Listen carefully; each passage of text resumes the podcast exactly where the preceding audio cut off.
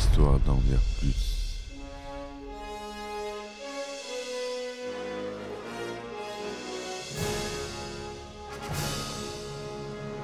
Eh ben attendez, on est en France. Allez, cul sec.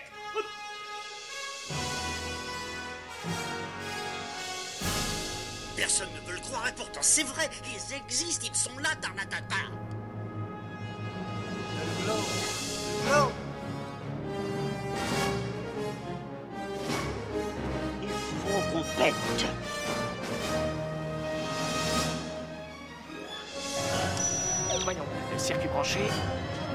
Temporel temporisé. Bonjour, bienvenue sur Histoire d'en dire plus. Aujourd'hui, on aborde un film euh, d'un réalisateur que j'adore, John Carpenter. J'ai nommé New York 1997, Escape from New York en anglais. C'est parti, mon kiki.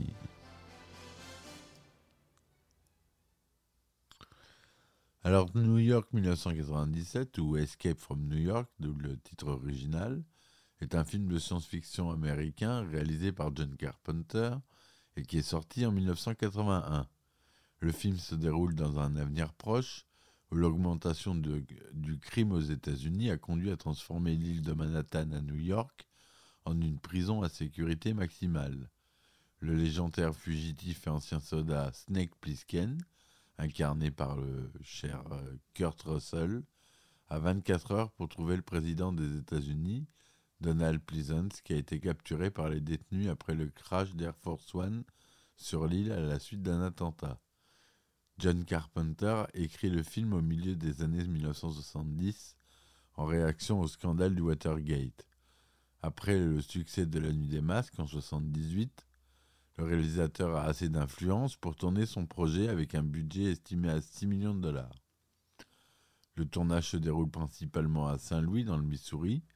Le scénario est coécrit avec Nick Castle, qui avait déjà collaboré avec John Carpenter en interprétant Michael Myers dans La Nuit des Masques. On peut avoir, euh, on trouve facilement des, des autographes de Nick Castle euh, sur Internet. New York 1997 sort en France en juin 81 et aux États-Unis en juillet 81. Bien accueilli par la critique, le film est un succès commercial récoltant plus de 25 millions de dollars au box-office. Il est nommé dans quatre catégories au Saturn Awards 82, dont celle du meilleur film de science-fiction et de la meilleure réalisation. Le long métrage est devenu au fil du temps un film culte, notamment grâce au personnage de l'anti-héros Snake Plissken. John Carpenter écrit et réalise une suite Los Angeles 2013 en 1996, dans laquelle Kurt Russell reprend son rôle 16 ans après. Le film est pas mal, mais il vaut pas New York 97, qui reste culte. Donc l'intrigue. Alors que le président des États-Unis, John Harker, se rend à, un à une importante conférence internationale, son avion, Air Force One, est détourné par des terroristes. Le président, muni d'un bracelet émetteur radio et porteur d'une importante cassette audio, conservant des secrets de la production d'électricité par fusion nucléaire, parvient à s'enfuir en s'éjectant de l'avion présidentiel à bord d'une capsule de survie. Sa capsule atterrit finalement au cœur de l'île de Manhattan. Capturé par les prisonniers de l'île, ces derniers ordonnent aux forces de l'ordre ayant accouru de déguerpir. Le responsable de la sécurité de la police new-yorkaise, Bob Hawke, fait alors appel à Snake Plissken, un ancien membre des forces spéciales devenu redoutable hors la loi. Il lui donne 24 heures pour sauver le président, en échange du pardon de ses crimes.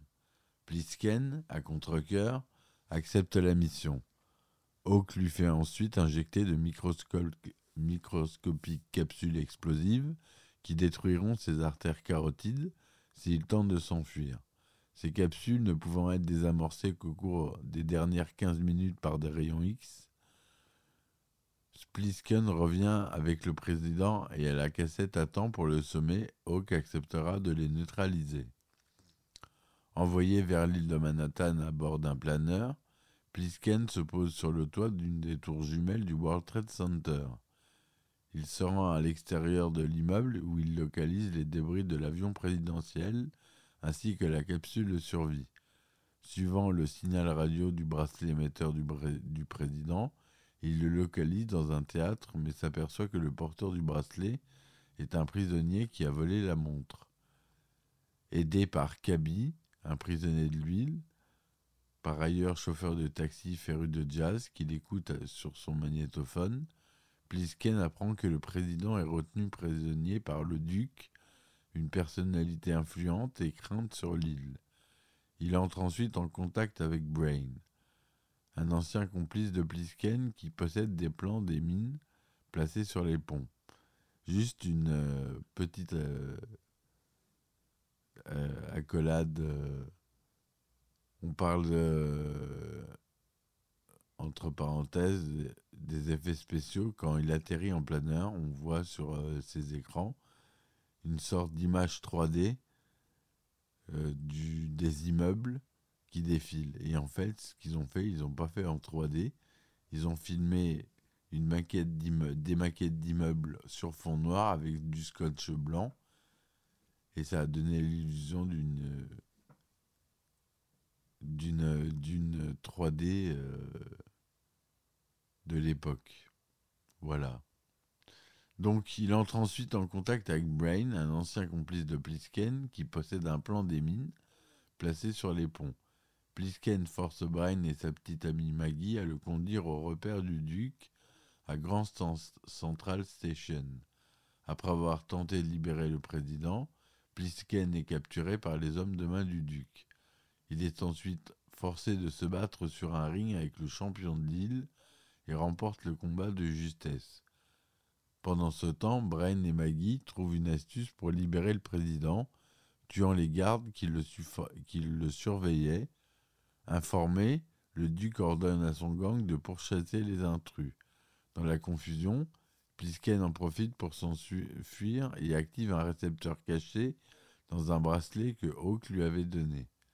Il parvient à trouver le trio, bien trop accompagné de Kaby qui se trouve en possession de la cassette audio du président, après avoir l'échangé avec l'un des sbires du duc.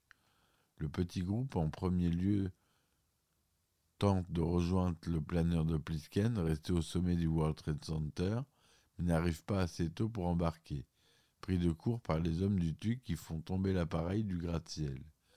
Les fugitifs se dirigent alors vers le pont de Queensboro, protégé par les mines, poursuivis par les hommes du duc.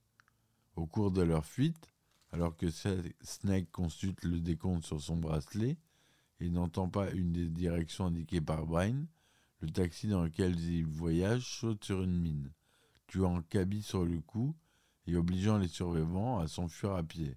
Brain est ensuite tué par une mine, mais suivi par Maggie qui refuse de le quitter et meurt en essayant de tuer le duc en lui tirant dessus alors que ce dernier arrive en voiture. Malgré tout, le président et Plisken parviennent à atteindre le mur de l'enceinte de l'île prison, où les gardes leur font descendre une échelle de corde pour les évacuer. Cependant, le duc accourt et freine l'ascension du Snake en se battant avec lui, mais le président, qui a réussi à atteindre le sommet du mur, abat son ancien tortionnaire d'une rafale de mitraillettes. Plisken le rejoint et sauve sa peau. Hawk acceptant de faire neutraliser les explosifs contenus dans son corps. Le président remercie Plisken de l'avoir sauvé puis se prépare à faire un important discours télévisé. Quand Plisken lui demande comment il se sent alors que plusieurs personnes ont été tuées pour le sauver, le chef d'État ne manifeste pas la moindre empathie. Plisken, écœuré, intervertit les bandes de la cassette et substitue celle des secrets nucléaires qu'il a récupérés durant sa mission avec celle de musique de jazz de Kaby, ce qui cause un désastre et une autre grande surprise pour le président lors de son allocution quand il fait écouter la bande à ses interlocuteurs. Après avoir obtenu la grâce de ses anciens crimes, Plisken quitte les lieux, détruisant la cassette contenant les secrets nucléaires. Voilà pour l'histoire de ce fameux film culte Scénario béton. Tout est béton. Aux effets visuels, il faut savoir qu'on a James Cameron qui a travaillé dessus. Ni plus ni moins. Euh, on a Dean Cuddeley euh, à la direction photo. Larry Franco en tant qu'assistant réel. C'est une, production AFCO Embassy Pictures International Film Investor, Goldcrest Film International et Major Studio Partners. Le budget était de 6 millions de dollars. Été tourné en Metrocolor 35 mm de 35e son Dolby Stereo. La durée est de 99 minutes. Comme je vous l'ai dit, il est sorti d'abord en France le 24 juin 81, puis ensuite aux États-Unis le 10 juillet 81. Kurt Russell y joue Snake Plissken, Lee Van Cleef y joue Bob Hawke, Donald Pleasant, le président des États-Unis, le fameux Ernest Borgnine qu'on aime beaucoup qui joue Cabby, Isaac Hayes joue le duc de New York. Voilà pour les rôles à retenir. John, Carpenter écrit le scénario de New York 1997 en 1976 dans la foulée du scandale du Watergate. Aucun studio n'en voulait parce que selon lui, il était trop violent, trop effrayant, trop bizarre. John Carpenter a également été inspiré par le film Injusticier dans la, dans la ville, qui était très populaire à l'époque. Il n'était pas d'accord avec la philosophie de ce film, mais il a beaucoup aimé la façon dont il transmet la sensation de New une sorte de jungle, et voulait faire un film de science-fiction dans ce sens. La transformation de la ville de New York en gigantesque prison n'est pas sans rappeler, six ans avant la sortie du film, l'évacuation de la capitale du Cambodge, Phnom Penh, et sa transformation en une prison d'État par les Khmers rouges dans ce qui reste de Phnom Penh, surnommé S21. Ce centre de détention vit passer entre 75 et 79 plus de 20 000 détenus, dont 7 seulement survécurent. Les personnages Cronenberg et Romero sont des hommages aux réalisateurs David Cronenberg et George Romero. À sa sortie, le film fait également écho à la crise des otages américains en Iran. AFCO Embassy Pictures, la société de production qui finance le film, préférait les acteurs Charles Bronson et Tommy Lee Jones pour incarner le rôle de Snake Plissken. Carpenter refusa Bronson pour le rôle parce qu'il était trop vieux et qu'il était inquiet de perdre le contrôle du tournage. D'autres acteurs comme Jeff Bridges, Chris Christopherson ou encore Nick Nolte furent sollicités pour le rôle. Mais Carpenter insista pour que Kurt Russell, avec lequel il avait travaillé sur le roman d'Elvis, interprète Plisken. Ce dernier venait essayer de venir à bout de son image légère du comédie Disney qu'il avait tourné auparavant. Alors que les studios ont émis le nom de Kirk Douglas, Burt Lancaster ou encore William Holden, John Carpenter choisit Lee Cleef car il est fan des films de Sergio Leone. D'abord réticent après lecture du scénario, Ernest Borgnine accepte le rôle du chauffeur de taxi au souhait de John Carpenter. Borgnine est par ailleurs le seul acteur du casting à être lauréat d'un Oscar. Bah oui, hein. La voix off en début du film est assurée dans la version originale par l'actrice Jamie Lee Curtis, qui avait précédemment tourné sous la direction de Carpenter dans La Nuit des Masques en 78 et dans Fog en 80. Dans le tournage, c'est dans la ville de Saint-Louis, dans le centre, avait été victime d'un grand incendie dans les années 70 qu'a été tourné le film. Le tournage a commencé en août 80 pour finir en novembre. Certaines scènes ont été tournées en Californie, à l'Art Center College of Design de Pasadena, à la California Institute of Art de Valencia, l'Université de Californie du Sud de Los Angeles. Quelques scènes ont été réellement tournées à New York. Pour les scènes de vol de Air Force One, une maquette en résine de l'avion a été réalisée. Les morceaux de la carcasse, visibles dans la scène post-crash, sont trois sections de coups provenant d'un ancien appareil racheté dans une décharge de Tucson dans l'Arizona. Durant le tournage, Lee Van Cleef souffrait d'une grave blessure au genou suite à une chute de cheval. Aussi, il joua quelques scènes de déplacement en boitant un peu, et ce sous le regard attentif de son épouse et de l'équipe. Selon les plans filmés, Kurt Russell portait un bandeau fermé pour les gros plans et un peu percé pour bien voir pour les plans larges. La séquence de la bagarre entre Snake et le colosse, fut très éprouvant, pour Kurt Russell, mais aussi pour ses doublures.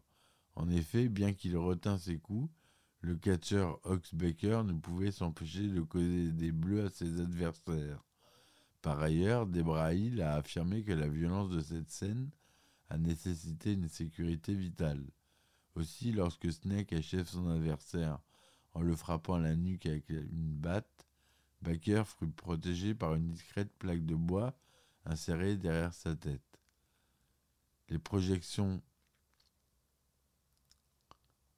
James Cameron a participé aux effets spéciaux en réalisant les peintures sur verre pour réaliser les matte paintings. Les matte paintings, ce qui permet de faire des extensions de décor permet de tourner juste une portion du décor et de l'étendre avec l'aide d'une peinture. À l'époque, c'était des peintures à la main, comme pour Star Wars. Et après, c'est devenu des peintures numériques et ça s'appelle des matte painting. Voilà. La scène d'introduction coupée. À l'origine, le film devrait s'ouvrir par une scène de braquage de banque qui tourne mal et qui conduit à l'arrestation de Plisken par la police. Cette scène fut longtemps considérée comme perdue, jusqu'à ce qu'elle soit retrouvée sur une copie de travail du film, entreposée dans une ancienne mine de sel reconvertie en lieu de stockage vers Hutchinson, au Kansas. John Carpenter n'a pas intérêt à intégrer cette scène coupée au montage, après avoir constaté lors de la projection test qu'elle introduisait de la confusion et était inutile pour la mise en place du récit. Dans le commentaire audio du film, le réalisateur explique que celle-ci ralentit l'intrigue. New York 97 reçoit un accueil, critique globalement positif sur Rotten Tomatoes, 86% d'avis favorables sur 64 critiques, mettant en scène une métropole futuriste à l'atmosphère crasseuse. Le film est un divertissement fouillis d'action et d'étranges bizarreries. Sur Metacritic, le film obtient 76% sur 12 critiques, avis généralement favorable. Pour Vincent Canby du New York Times, le film est l'un des meilleurs films de fuite et d'évasion de la saison. Pour le critique de Newsweek, le réalisateur John Carpenter a fait un travail propre, mais se contente de trop peu. Cependant, il utilise bien Russell. Richard Corliss du Time indique que le réalisateur avec ce film offre une une, une occasion rare pour échapper à la torpeur de l'air conditionné. Cette excursion vaut la peine. Tournée avec un budget 6 millions de dollars, New York 1997 a rapporté un total de 25,2 millions de dollars de recettes aux États-Unis, devenant la 31e meilleure recette au box-office de l'année 1981. Le succès commercial américain s'étend en France où le film franchit le cap du million d'entrées, 1,27, permettant à John Carpenter d'obtenir son meilleur score sur le territoire français.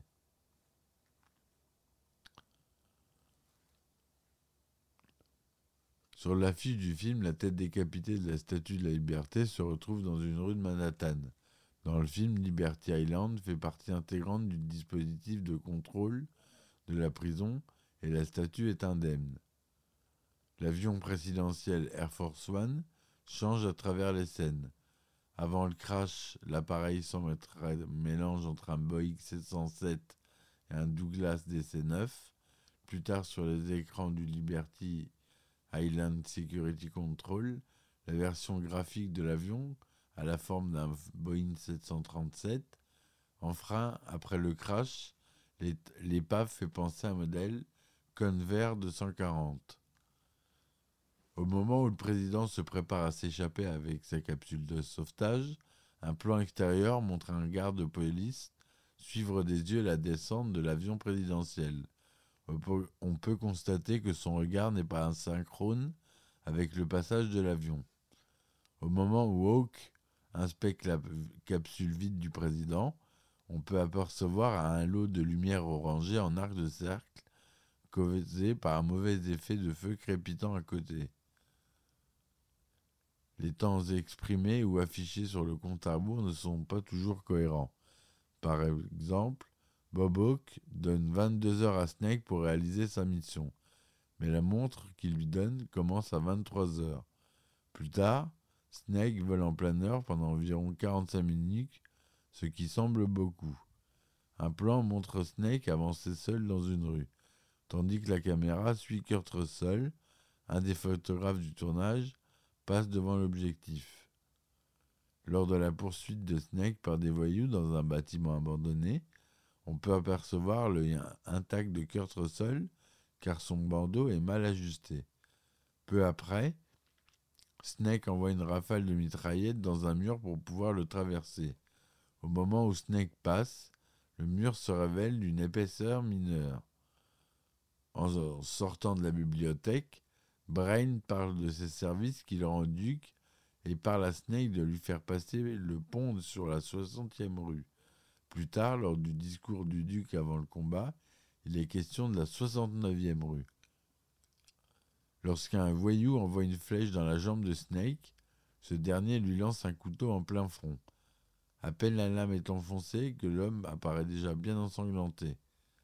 Sur le ring, Snake achève son, son adversaire colossal en le frappant à l'arrière de la tête avec une batte épineuse. Au changement de plan, ce dernier tombe sur les cordes, les mains disposées côté intérieur des cordages. Et la batte réapparaît dans la main de Snake. Peu après, sur un plan large, la batte est de nouveau plantée dans la tête du colosse et les mains de celui-ci se trouvent par-dessus les cordages. Lorsque Snake et ses camarades embarquent dans un ascenseur pour prendre la fuite, on peut apercevoir les doigts du technicien chargé de fermer la porte. Maggie tire sept coups de feu sur la voiture du duc, alors que le barillet de son Smith Wesson modèle 67 ne contient que six balles. Lorsque Snake regarde ses dernières secondes de survie, il pose sa main droite sur sa montre. Sur le gros plan du cadran, la main droite n'apparaît pas alors qu'elle est de nouveau à la même place sur le plan suivant. Et pour finir, lorsqu'un adjoint du président insère la cassette dans le lecteur, les inscriptions de l'appareil apparaissent disposées à l'envers. Kurt Russell reprendra le rôle de Snake Plissken dans Los Angeles 2013, Escape from LA de John Carpenter, ce dernier et Kurt Russell ayant eu l'idée de cette suite en réalisant un commentaire audio pour la sortie en DVD de New York 1997. Une suite intitulée Escape from Earth, Échappée de la Terre en français, a été envisagée dans les années 2000 avec probablement un autre acteur. De la matière noire libérée sur Terre aurait transformé 99 de, 19% de la population en zombies Snake serait alors obligé de s'enfuir de la planète. Un remake du film original aurait également été évoqué à plusieurs reprises. Les producteurs auraient envisagé pour le rôle principal Gérard Butler, Josh Brolin, Jeremy Renner, Jason Statham et Tom Hardy. Le film franco-américain Lockout, James Matter et Stephen Ledger en 2012 était reconnu par les tribunaux français comme un plagiat de New York 1997. Dans la série de jeux vidéo Metal Gear, le personnage de Solid Snake est un hommage au film. On trouve d'autres références comme un faux nom qu'il utilise, Pliskin, et le personnage de Big Boss qui lui ressemble, étant borgne et portant un bandeau sur son œil. Par ailleurs, le timbre de voix qu'il emploie qu'emploie l'acteur David Hayter pour doubler Solid Snake dans le jeu est similaire à celui de Kurt Russell dans le film. On retrouve aussi le personnage de Snake Plissken dans le jeu vidéo Broforce sous le nom de Snake Broskin. Voilà ce que je voulais vous dire sur ce film qui est devenu culte, à vous voir et à revoir. Voilà, n'oubliez pas de laisser des commentaires, euh, des petits likes si mes chroniques vous plaisent. Merci d'avance. Je vous dis à bientôt pour un nouvel épisode. Supportez-moi sur Ulule, euh, je mets les liens en description. Patreon et Tipeee. Et je vous dis à bientôt. Ciao ciao. Histoire d'en dire plus.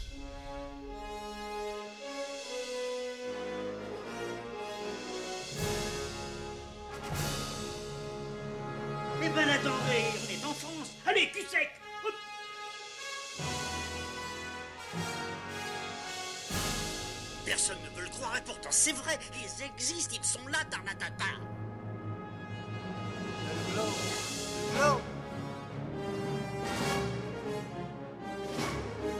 Il faut qu'on pète.